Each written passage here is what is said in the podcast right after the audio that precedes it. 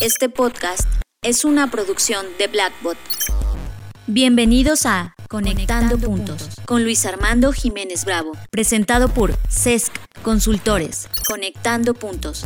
Bienvenidos a Conectando Puntos, el podcast en el que hablamos de economía, finanzas, psicología, filosofía, historia, política y básicamente cualquier área del conocimiento que nos ayude a entender este pequeño y loco mundo que llamamos sociedad.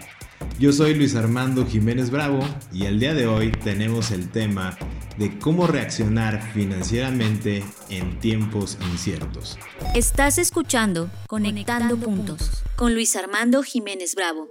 Esta emisión surgió a partir de este primer trimestre del 2020 que una pregunta muy interesante es cómo nos ha ido en este primer trimestre. Ha pasado absolutamente todo eh, estamos viendo un tema de una pandemia con un coronavirus, que más el hecho de que la pandemia sea novedosa, es el hecho de que es un nuevo tipo de virus, una mutación.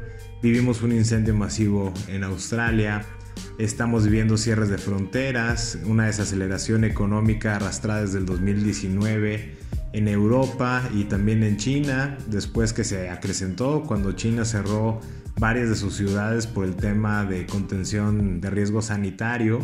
Tenemos bloqueos de aerolíneas en Estados Unidos, una decisión ejecutiva presidencial del presidente Trump de cerrar todos los viajes de Estados Unidos, de eh, ya no recibir vuelos que vengan de Europa. Vemos a una Italia en una economía absolutamente estresada, de por sí ya tenía una situación muy particular, pero esta cuestión eh, epidemiológica le puso en un mayor estrés y esta suma de elementos conjugado por ejemplo en América Latina eh, como saben es que estamos grabamos esta emisión desde México y en México tenemos también una situación particular. Se vivió el tema de la ausencia de medicamentos para niños con cáncer bueno para tratamientos de atención a la enfermedad del cáncer. Eh, no se están pagando algunos sueldos, salarios en instituciones de seguridad social, hay desabasto de medicamentos, eh, se tienen programas supuestamente entrecomillados de bienestar donde se les da una serie de estímulos económicos a cierto grupo eh, de la población que obviamente esos recursos de la fiscalización se están destinando a esas áreas en vez de destinarlo al tema de seguridad social se llevó un momento de austeridad arrastrando la posible recesión del 2019, donde se frenó el gasto público de manera de contención, que en su momento pues fue muy válido, pero eso trajo otras consecuencias también que ya no hicieron tan válido el movimiento. Y ese es el escenario que hemos tenido en el primer trimestre. Absolutamente emocionante, porque esto nos abre la puerta a decir, bueno, sí, está ocurriendo toda esta situación, sin embargo, es nuestra obligación, nuestro deber y nuestra responsabilidad el salir adelante ante cualquier tipo de escenario. Y en este tipo de escenarios donde surgen cuestiones que no se podían prever, básicamente el tema del coronavirus, o por ejemplo ahora en estas consecuencias del coronavirus, el tema de la guerra de precios del petróleo entre Arabia Saudita y Rusia, que Arabia Saudita en un tema de contención de la oferta y la demanda del precio del crudo quería disminuir la producción diaria de barriles precisamente para estabilizar el precio, situación a la que se negó Rusia. Una forma de presión, Arabia Saudita eleva su producción de barriles diarios y entonces pues busca bajar el precio del crudo, lo que va a llevar a una desestabilización a todos los países que dependen de la venta del petróleo, entre ellos Venezuela, México y eso va a traer otras consecuencias. En México ya se vivió la primera subida del tipo de cambio a consecuencia de estas cuestiones. Rusia parece que no va a ceder. ¿Por qué? Pues porque Rusia tiene muy clara su forma de actuar, ¿no? En el momento en que empezó el coronavirus, cerraron automáticamente todas sus fronteras y entonces dijeron aquí vamos a contener, vamos a hacer nuestra propia cuarentena, razón por la cual mm, a lo mejor no se han detectado casos, pero no hay casos que se estén reportando de coronavirus en Rusia. Eh, tienen su forma muy particular de hacer las cosas. China ya está reabriendo algunos parques, algunos museos, ya bajaron el número de contagios, ya solo hay 93 contagios nuevos, ya hubo recuperación de más del 95% de los contagiados. Entonces estamos viendo una recuperación gracias a las medidas sanitarias que tomó China. Tenemos un mayor conocimiento, aquí entra otro tema de las tecnologías, muy fascinante. Bueno, Entre todo este escenario, insisto, pues nosotros tenemos que reaccionar, porque todo esto era realmente inesperado, no era algo que pudiera encajarse dentro de una planeación financiera, por lo tanto vamos a hablar de reaccionar financieramente. La mejor manera de reaccionar financieramente pues es haciendo un plan, que aunque ya sé que suena paradójico, la realidad es que cuando nosotros reaccionamos, de cierta forma siempre vamos a reaccionar alineados a nuestro plan previo, ¿no? Porque al final del día todo se reduce en tres elementos de la composición de las finanzas, ingresos, gastos y utilidades. Si yo aumento los ingresos y los gastos se quedan constantes, la utilidad aumenta. Si bajo mis ingresos y bajo mis gastos proporcionalmente, la utilidad se mantiene constante. Y bien, con esta forma de estructurar financieramente nuestros tres rubros de ingreso, gasto y utilidad, pues tenemos una visión de cómo tengo que reaccionar este, ante estos tiempos inciertos. Y vamos a partir de dos premisas. Primero, si tú tienes ganancias en las crisis, recuerda que es temporal. Naturalmente que va a haber mucha gente que se va a beneficiar. Por ejemplo, los que venden el alcohol en gel, los cubrebocas, ya hemos comentado este punto en otras emisiones la parte de los desinfectantes, sanitizantes y, demás que se venden en el mercado. Momento histórico fue la noticia del papel higiénico, ¿no? Eh, pero una situación curiosa, pues es que no se ha reportado que aumenten las ventas de preservativos, lo cual en sí también dice, ¿cómo es posible que aumente la venta del papel de baño, pero no de preservativos? Cuando pues también a través de la actividad sexual se puede establecer una forma de contagio. Y, bueno, pues eso te puede conllevar a hacer un mini contagio y aumentar tu cuarentena, ¿no? Pero bueno, eso ya lo, lo habremos discutido en otra de las emisiones respecto a cómo se comporta la humanidad.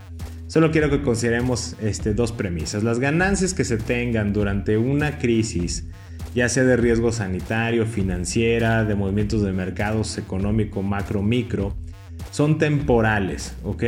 ¿Qué significa esto? Que cuando yo tengo estas ganancias, pues lo que yo tengo que hacer es valorar muy bien esas ganancias y no actuar como si estas ganancias se fueran a replicar indefinidamente.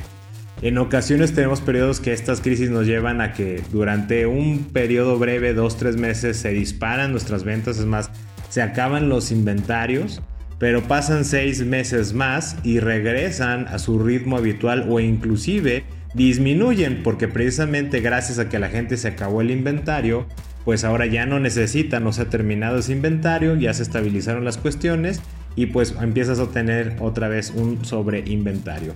Eso lo tienes que tener en el escenario muy claro, lo mismo con los servicios.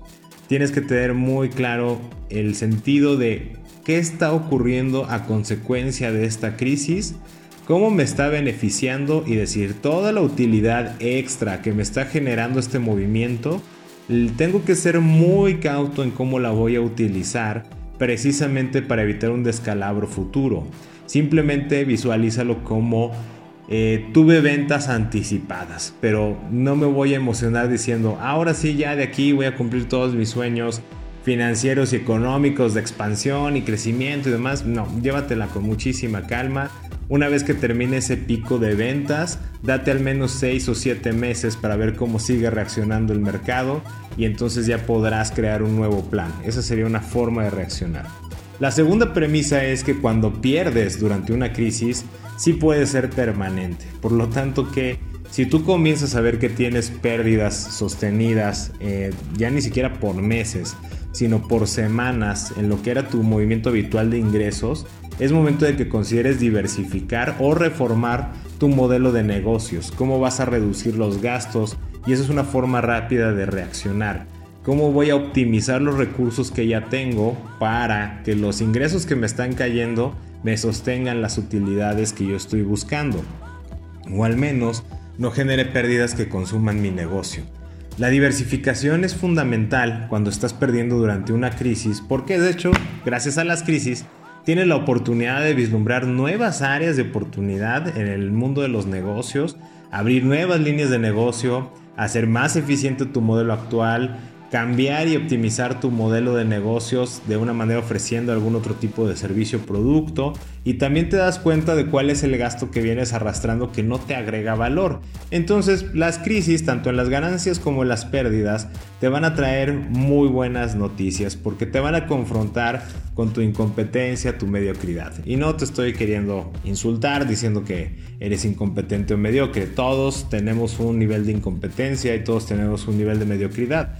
La cuestión es que en la medida que más crecemos, menos capaces somos de visualizarlo entonces lo invisibilizamos. Ya no, ya sea que no lo querramos ver o que simplemente ya estamos tan distraídos con el flujo normal de operación que ya no lo podemos ver. En consecuencia, cuando tenemos una crisis se convulsiona nuestro sistema, pues naturalmente que salen a relucir las áreas que no le están aportando valor las decisiones que no son las más adecuadas para nuestro modelo de negocio y en consecuencia son en las que tenemos que meter algún tipo de reforma o corrección para poder sobrevivir esta situación, pero no solo sobrevivir, sino resurgir de una manera más consolidada y más fuerte, que esa es la parte interesante de las crisis. Y hay una frase que siempre he comentado, eh, me encantan los problemas y buscamos correr hacia los problemas porque de esta manera tú puedes decidir qué problemas quieres vivir.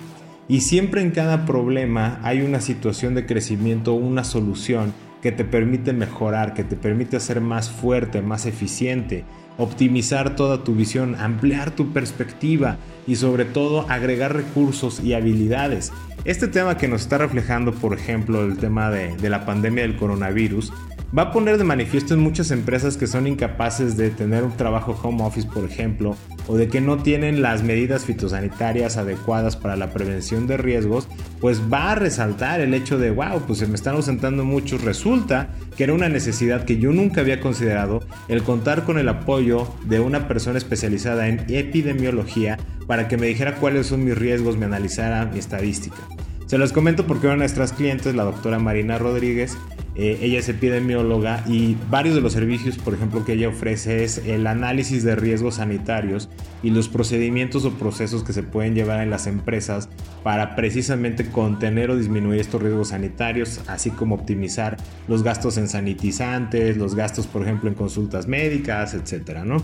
Este tipo de servicios están muy invisibilizados dentro del mundo empresarial e industrial, pero en la medida que se viven estas cuestiones hay un gran nicho de oportunidad para este sector de especialistas en epidemiología que van a abordar estas circunstancias de frente. Pero lo más importante, la empresa que busque contratar estos servicios los va a valorar y va a notar el beneficio de los mismos porque va a reflejar lo que siempre pudieron hacer para ellos, optimizar el, el gasto, cuidar a su personal y en consecuencia mantener estables los ingresos. Entonces, quiero recalcar esta parte de estas crisis desde estas dos perspectivas.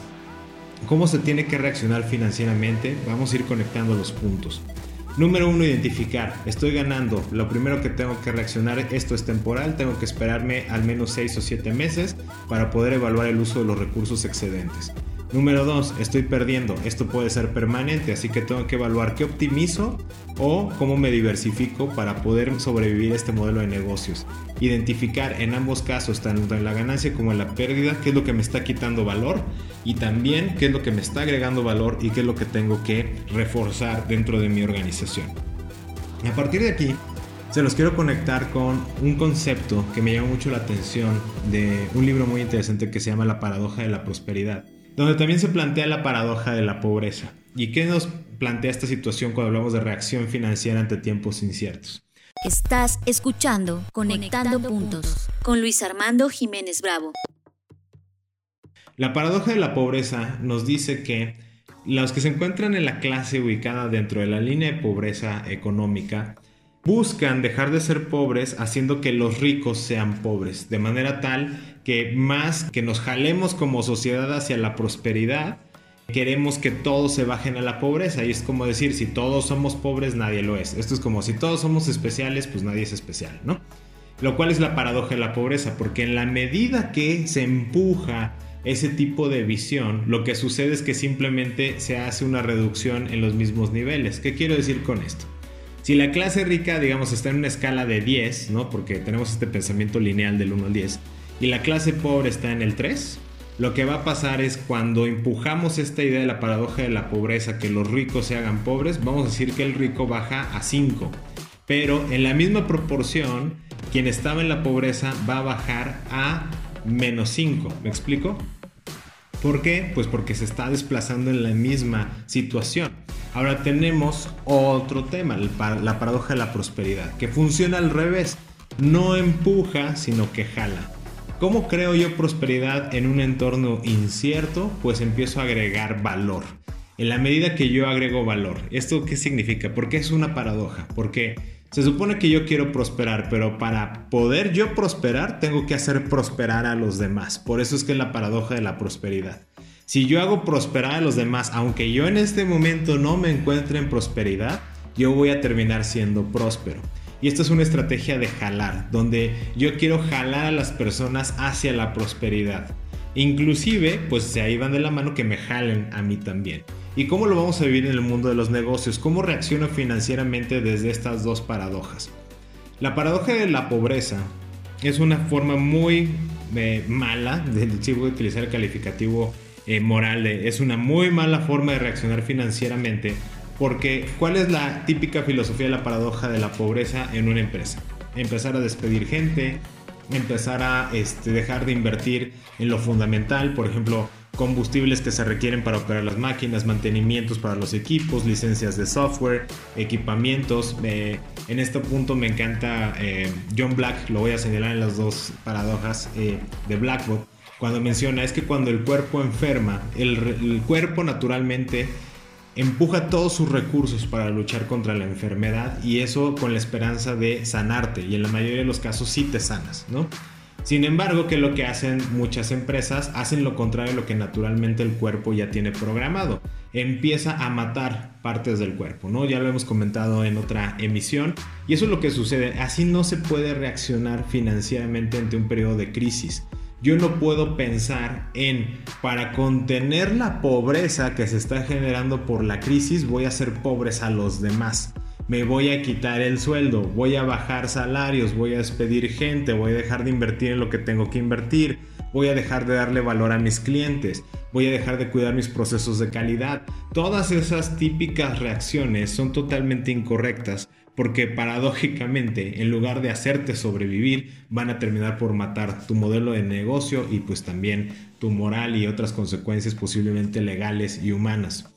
Por el otro lado, si yo reacciono financieramente desde la paradoja de la prosperidad, donde yo soy consciente de mis recursos o soy consciente de algunos recursos, tal vez no de la totalidad, lo que yo voy a cuidar es irme al contrario, buscarle dar prosperidad a mis clientes. ¿Cómo puedo garantizar que en este periodo ellos sigan teniendo mi producto o mi servicio? Resulta que ahorita no pueden salir de su casa. Ok, si yo me asesoro, por ejemplo, con un epidemiólogo, oye, ¿qué equipamiento le tengo que dar a mi repartidor para que se contenga, no sea parte de la propagación de un contagio y pueda llevarle a domicilio eh, el producto o servicio que necesita mi cliente? Y entonces cambio el enfoque. Es que yo nunca he mandado a domicilio, porque siempre los clientes tienen que venir, pues, ok, ¿quieres aplicar la reacción financiera la paradoja de la prosperidad? Si en este momento la gente no puede salir de su casa, tú tienes que ir hacia ellos, tú tienes que agregar valor, tú tienes que darles a las personas para que prosperen en este entorno y entonces tú también puedas prosperar.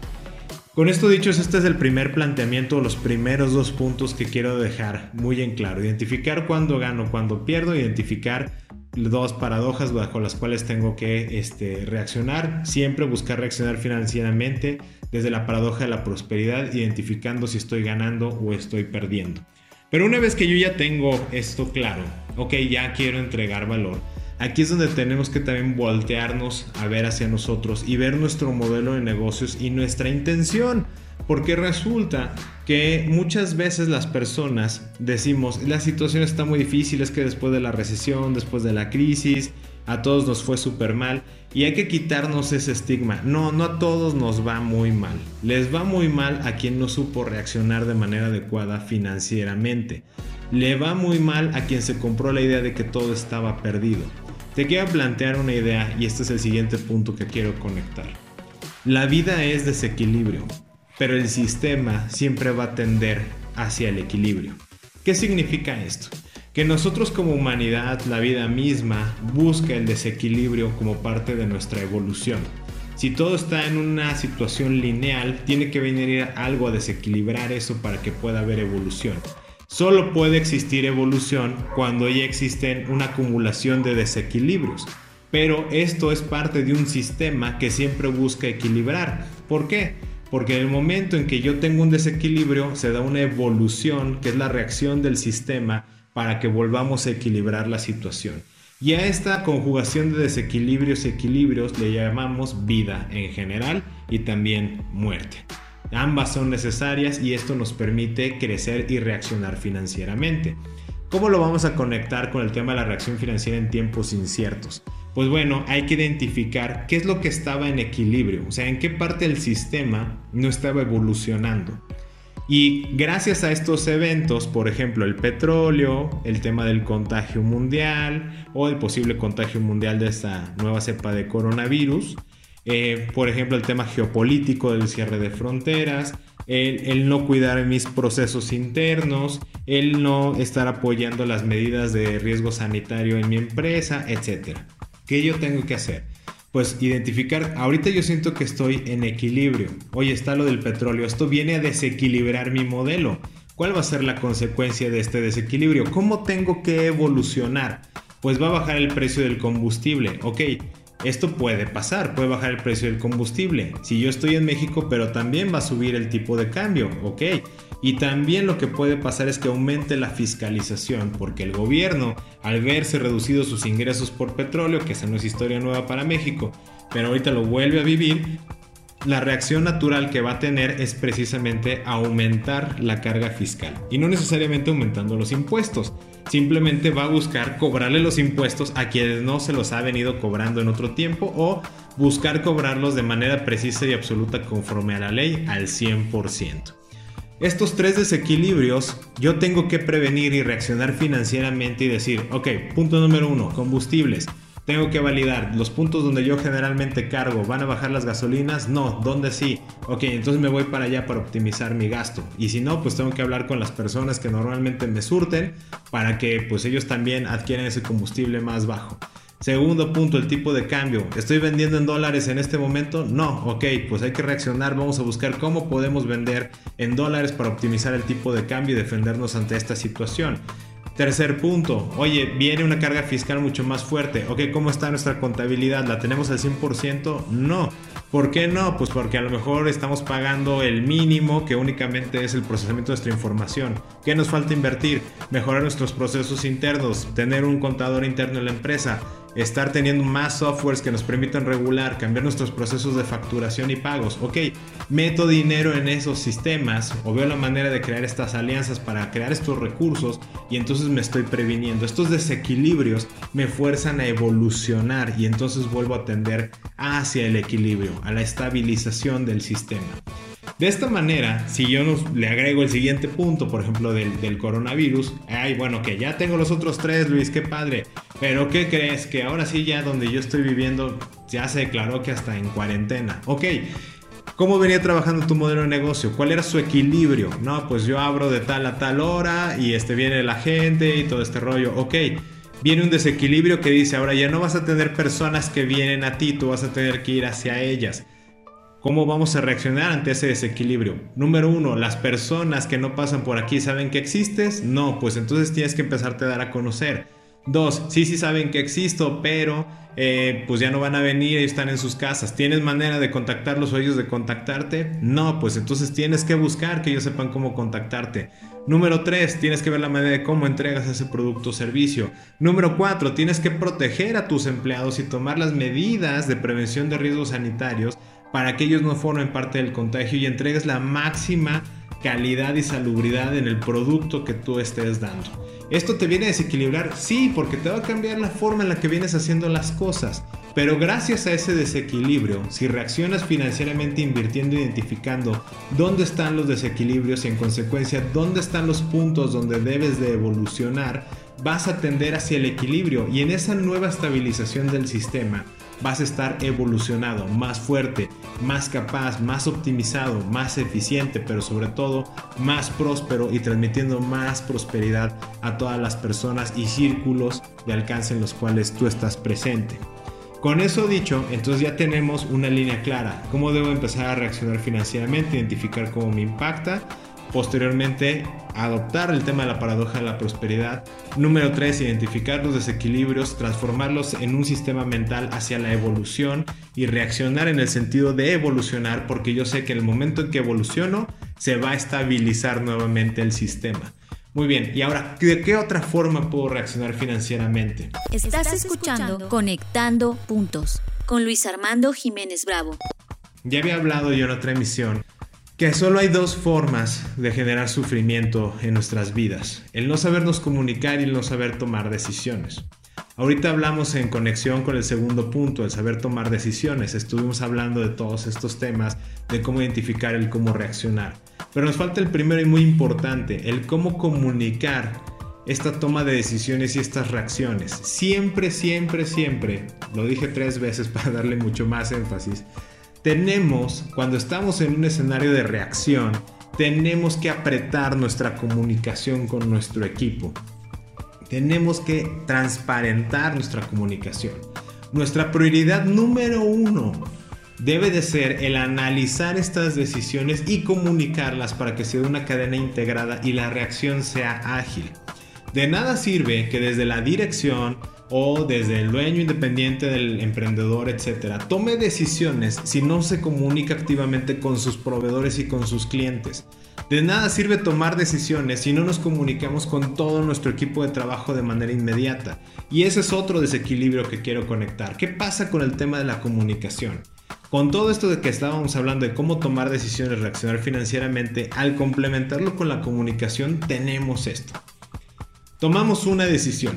Perfecto me va a votar que yo no tengo establecidos procesos adecuados de cultura organizacional para comunicar las ideas y ajustar los procesos con mi equipo. Esta evidencia es un nuevo desequilibrio. ¿Cómo voy a reaccionar para evolucionar? Pues voy a tener que buscar la tecnología que me permita hacerlo, voy a tener que cambiar mi lenguaje de comunicación con las personas. Si es necesario, voy a tener que traer un tercero que me facilite y me ayude a lograr ese proceso. Y de esta manera, apretando la comunicación, la red de la comunicación, entonces va a ser una realidad el poder reaccionar. La reacción se compone de dos partes, el saber qué decisiones tomar y cuándo tomarlas, que fue toda la primera parte que hablamos, y la segunda parte es cómo comunicar esas decisiones para que de hecho se vuelvan realidades, ejecuciones y de esto te den seguimientos, resultados, análisis, mejoras, etc. Si tú complementas este escenario, la reacción financiera se da de una manera muy natural. Y lo más importante es que vas a evitar caer en pánico. El pánico es una reacción natural, pero no es una reacción financiera. De hecho, las finanzas son antinaturales. ¿Por qué? Porque no forman parte de la naturaleza de nuestra conciencia humana, no es una cuestión orgánica. Las finanzas forman parte de una ficción que creamos llamada dinero y entonces evolucionó a través de una serie de desequilibrios hasta que se crea esta rama del conocimiento llamada finanzas.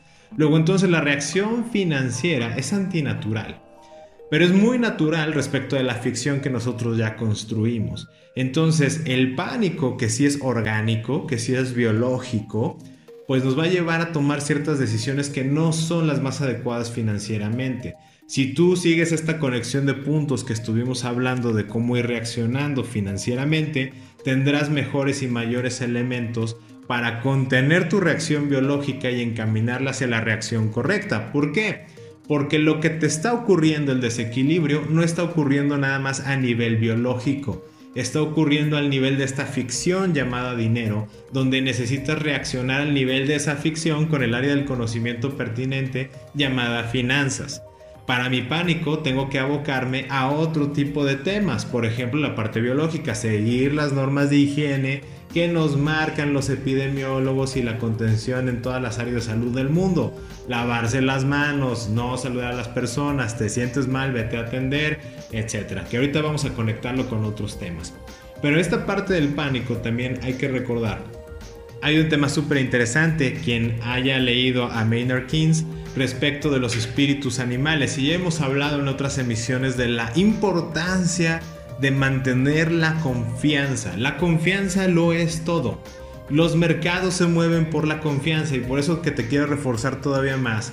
Todos estos temas son ficciones, ficciones que todo el mundo nos hemos comprado y al comprarlos todos, este sueño lo hemos materializado y lo vemos tangible. Este mundo de las finanzas, del dinero, de la economía, no solo describen lo que ocurre, describen una historia que comenzó con una ficción para ya manifestarla en una realidad. Y Keynes hablaba de precisamente estos espíritus animales que decía, es impredecible analizar una economía o los mercados. ¿Por qué? Porque dependemos de las reacciones instintivas, del pánico de las personas. Ya lo vimos con las compras de pánico nuevamente del papel higiénico, del alcohol en gel, etc. La gente compra lo que su pánico les dice. Hay un fenómeno biológico sumamente interesante que te dice cuando se dispara la adrenalina, tu rango de visión se acorta y se enfoca en las salidas, en las rutas que tú percibes como más procesables y más asequibles. Mientras que cuando tú estás relajado, no en pánico, tu visión es muchísimo más amplia, tu perspectiva se amplía. Y esto mismo pasa cuando estás lidiando con el tema del dinero y las finanzas. Si yo caigo en el pánico, wow, se va, eh, guerra de petróleo, este, con los precios entre Arabia Saudita y Rusia, China ya no está comprando lo mismo, está cayendo la producción mundial, Europa en recesión, ah, ¿qué vamos a hacer? Y entonces te empiezas a caer en pánico. Lo primero que vas a hacer es, voy a liquidar todos mis activos. O sea, cambias de una ficción a otra, ¿no? Todo lo que te he invertido en petróleo lo voy a convertir en dinero. ¿Qué te garantiza que ese dinero, de hecho, va a seguir valiendo algo? Dependiendo de la moneda en la cual tú la pongas. Y no te estoy diciendo que te vayas a estos activos virtuales como Bitcoin, Ethereum y demás, porque esas son otras ficciones también. Lo que estoy diciendo es no, a lo que le tienes que apostar, nuevamente conecto con el punto de la paradoja de la prosperidad, a lo que le tienes que apostar definitivamente es a cultivar la confianza de las personas para que siga invirtiendo en ti da muchísimo más valor del que dabas antes, porque en este momento cuando las personas caen en pánico, lo primero que necesitan es un aliado, alguien que te diga, voy contigo en el camino y te quiero ayudar a encontrar una salida y quiero trabajar contigo para que tú también prosperes. Abandona la visión del auditor, del ya te caché, estás haciendo esto mal, esto mal, esto mal. ¿Sabes qué va a pasar? Que todos tus clientes te van a abandonar. Oiga señora, no se lavó las manos. Oye, este, sí, qué padre. ¿Por qué mejor no metes procedimientos mucho más amables como un esquema de aliado? Recuerda la paradoja de la prosperidad, donde tú invitas a las personas a cuidar y mantener las reglas de higiene para prevención de riesgos sanitarios. Con todo esto dicho, recuerda entonces que en el tema de la confianza es súper importante para la reacción financiera. Todo lo que hablamos de cómo tomar decisiones para reaccionar, cómo comunicar esas decisiones para ejecutarlas. Viene este tercer bloque que es la confianza, el espíritu animal, el pánico biológico. ¿Y cómo tengo que reaccionar ante ese pánico biológico? Tengo que adoptar una postura antitética al pánico, que es la tranquilidad y la calma asertiva y encaminada a la obtención de resultados. Cuando todo el mundo está en pánico, nadie sabe hacia dónde ir y tiene que surgir una voz de liderazgo que señale el camino hacia donde se tiene que ir. Pero ese liderazgo nunca va a poder ser rudo, abusivo o violento. Se tiene que presentar para que funcione como un conciliador, como un aliado, que de hecho busca facilitar y ayudarte, facilitarte o, en su mejor caso, optimizar los recursos que tienes para que llegues al resultado que tú estás buscando. Si cumples con estos tres esquemas, entonces vas a poder reaccionar financieramente ante cualquier momento incierto. Es verdad que también estamos viendo un tema novedoso para nuestra época, pero que no es novedoso en la historia de la humanidad, respecto de la desigualdad económica, esta brecha de desigualdad entre quienes tienen más y los que tienen menos en términos monetarios económicos. Históricamente, después de la peste negra, fue un gran, digamos, equilibrador de las diferencias eh, entre económicas y monetarias, porque básicamente cuando murió mucha gente, pues hubo más mercado que se pudo satisfacer y se redujo esta brecha de desigualdad. No es el caso del coronavirus. Aquí no están muriendo personas al nivel que fue la peste negra o la gripe española. Aquí lo que está pasando es que se están muriendo negocios. Y el momento que se estén muriendo negocios, hay personas que van a dejar campo abierto para que podamos cubrir nosotros esa oferta o esa demanda. ¿Cómo tenemos que reaccionar ante ese escenario de oportunidad? No hay que caer en la depredación. Nuevamente repito, y este es el punto, digamos, focal de toda esta emisión, la paradoja de la prosperidad. Si yo tengo la oportunidad de abarcar el mercado de oferta, de los negocios que ya no pudieron estar ahí, puedo tener muchos caminos de cómo manifestar esta paradoja de prosperidad. La más sencilla y pareciera la más obvia es dar mejores sueldos a mis empleados, cubrir sus prestaciones de seguridad social al 100%. Si mi gobierno no es eficiente en las prestaciones de seguridad social, ok, voy a buscar cubrirlas en el mínimo aceptable entre el gobierno y yo, pero voy a buscar compensarlo con otro tipo de protección en el tema de salud, educación, ahorro, retiro, etc. Voy a aumentar el nivel económico de mi gente que me está permitiendo el abarcar este espacio que dejaron quienes ya no están entre nosotros.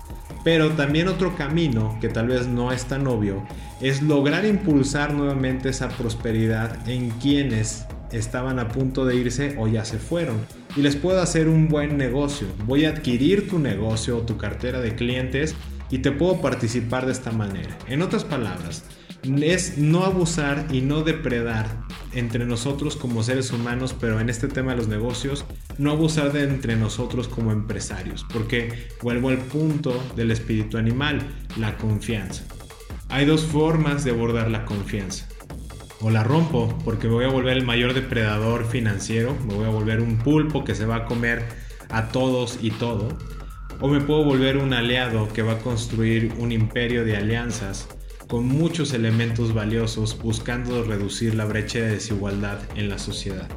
En la medida que yo busque reducir esta brecha de desigualdad, en el futuro los desequilibrios vendrán por otro tipo de situaciones, pero ya no porque una persona no pudo dejar de trabajar o cumplir la cuarentena porque si no no podía comer ese día no porque ese pequeño comercio que no tenía acceso a una educación financiera, que no tenía acceso a inversionistas o a créditos accesibles, no pudo sostener las ventas porque se dio este tema de riesgo sanitario. No porque esta persona que dependía de un tipo de cambio bajo, al momento que se dispara, sus utilidades se van para abajo y se pone en riesgo. Y varios escenarios. Los desequilibrios vendrán de otras cuestiones pero siempre en cada desequilibrio está la oportunidad de evolucionar. Y con estas tres partes, el saber tomar decisiones financieramente, el saberlas comunicar y el cultivar la confianza bajo el principio de esta paradoja de la prosperidad, te permitirá reaccionar financieramente ante cualquier tiempo incierto. Sin importar lo que suceda, si tú construyes tu modelo de negocios bajo estas tres premisas y aparte aceptas los desequilibrios como una oportunidad de evolucionar porque sabes que al final del día, de manera inevitable, lo quieras o no, el sistema siempre tenderá hacia el equilibrio. Entonces, no importa el tiempo que vivas, no importa cuán inciertas se vuelvan las noticias, los medios de comunicación, cómo te bombardean de información, ni siquiera cómo reaccionen todos los demás. Si esto lo tienes claro, siempre vas a prosperar y lo mejor de todo es que vas a comunicar esta prosperidad a todo tu entorno, creando un círculo virtuoso en lugar de destruir y depredar a todos los demás. Con esto quiero pausar este mensaje esta emisión del día de hoy. No sin antes invitarte a que podamos continuar esta conversación comentando en la publicación de Facebook sobre este podcast que puedes encontrar en nuestra página de Facebook en arroba esto es arroba sesc consultores o a través de nuestra página de internet www.sesc.com.mx. Esto es www.sesc.com.mx. Yo soy Luis Armando Jiménez Bravo y te invito a que sigamos conectando. Escuchaste Conectando, puntos, con Luis Armando Jiménez Bravo, presentado por CESC Consultores. Conectando, puntos. Contenidos y conducción, Luis Armando Jiménez Bravo. Producción, John Black y Fernanda Rocha. Grabado en los estudios Blackbot.